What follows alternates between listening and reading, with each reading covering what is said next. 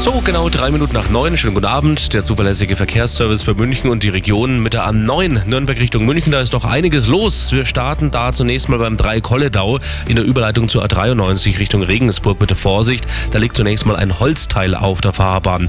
Dann weiter Richtung München zwischen Allershausen und dem Kreuz Neufahren. Immer noch ein unbeleuchtetes Fahrzeug auf der Standspur. Und dann nochmal weiter zwischen Freimann und dem Frankfurter Ring. Die linke Spur nach einem Unfall blockiert.